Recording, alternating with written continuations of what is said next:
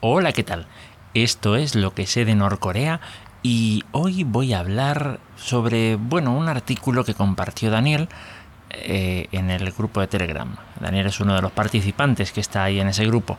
Mm, bueno, voy a hablar yo, pero bueno, yo creo que más bien va a hablar Daniel. Vamos a, dejar que, que, hable un poco en esta nota de voz que quiso compartir eh, en este episodio del podcast.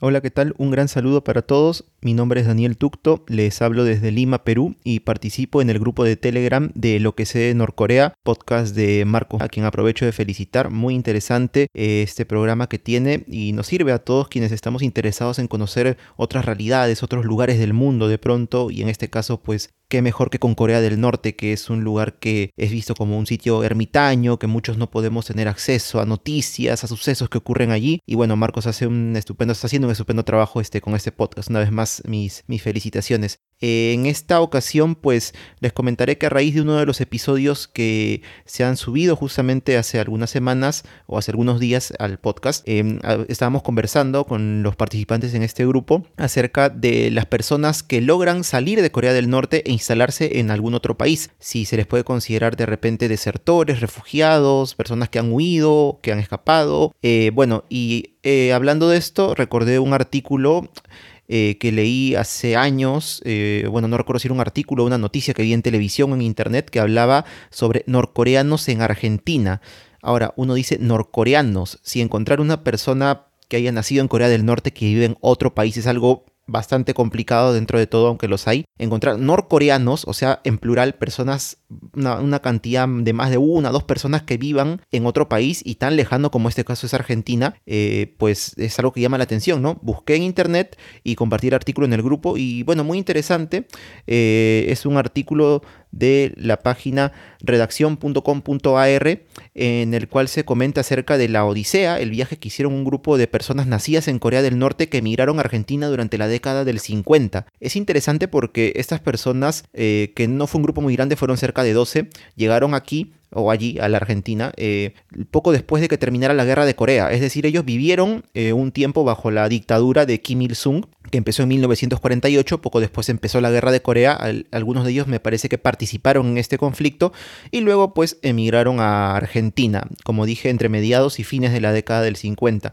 dejando todo atrás, dejando familias, que es algo que en realidad pues hasta ahora sabemos que se vive entre las dos Coreas, ¿no? Eh, que incluso algunos, sobre todo las personas que nacieron en ambos lugares, se consideran aún un solo país, porque hay muchas personas que dejaron hermanos, hermanas, padres, esposos, hijos eh, del otro lado de esta frontera. Eh, ya lamentablemente han pasado tantos años que poco a poco estas personas van falleciendo por la edad eh, pero bueno, es uno de los lamentablemente dramas y tragedias que siempre ocurren con el tema de la guerra. Pero bueno, eh, les quería comentar eso, ¿no? Acerca de este artículo muy interesante que habla acerca de los norcoreanos, ya pocos que quedan, y sus descendientes que hay en Argentina en esta página, redacción.com.ar. Bueno, me despido sin antes no dejar de mencionar que junto a Jorge Juárez hacemos un podcast llamado Por las Rutas de la Curiosidad, podcast de difusión histórica y cultural, que esperamos puedan de repente darse bien escucharlo. Estamos en Spotify, estamos en Evox, en Apple Podcast y otras plataformas, así como también Stalker, que es otro podcast eh, de difusión histórica, cultural, pero más orientado a educación secundaria.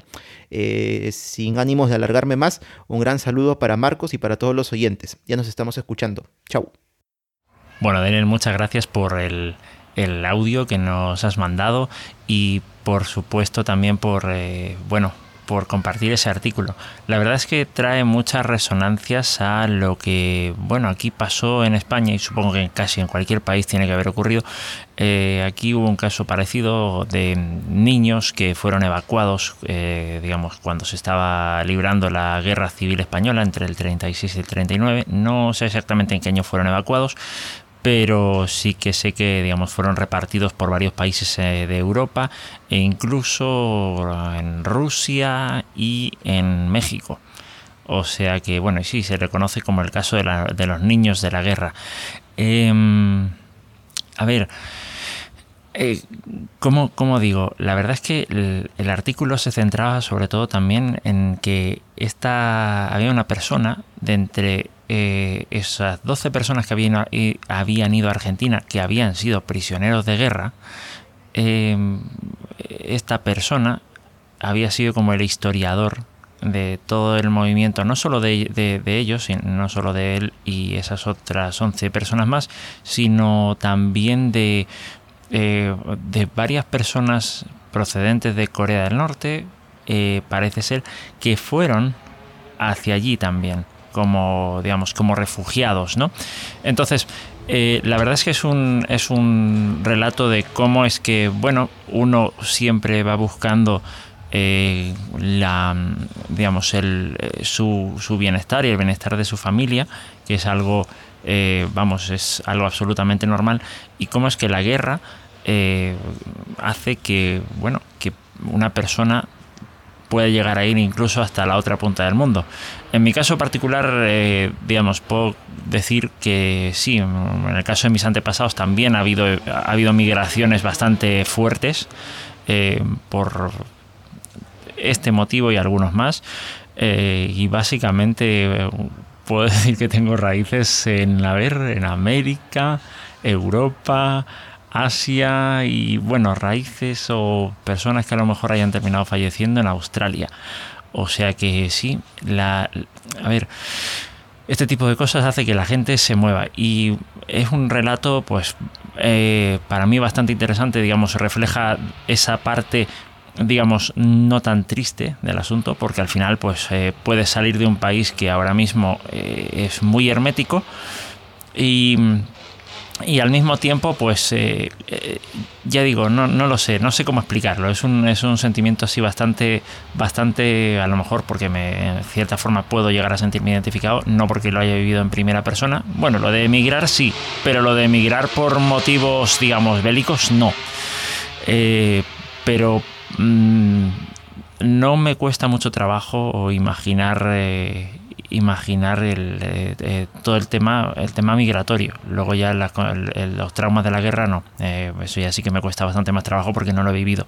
Ni he tenido a nadie cerca que me lo haya contado así con lujo de detalles porque estas cosas normalmente crean trauma y hay personas que te lo pueden decir todo y hay gente que directamente no quiere hablar del asunto. Pero bueno, no sé, es un artículo que me llamó la atención eh, a Daniel también, lógicamente, si no, no lo hubiera compartido. Y, pues eso, que la verdad, bueno, dejo, lo dejo en las notas del episodio porque pienso que vale la pena echarle una leída. Además, que, que está en español. Vamos, ¿qué más se le puede pedir al asunto? Entonces, pues eso es. Yo dejo esto por aquí, que no lo quiero alargar demasiado. Y nos encontramos en el próximo episodio. Hasta luego.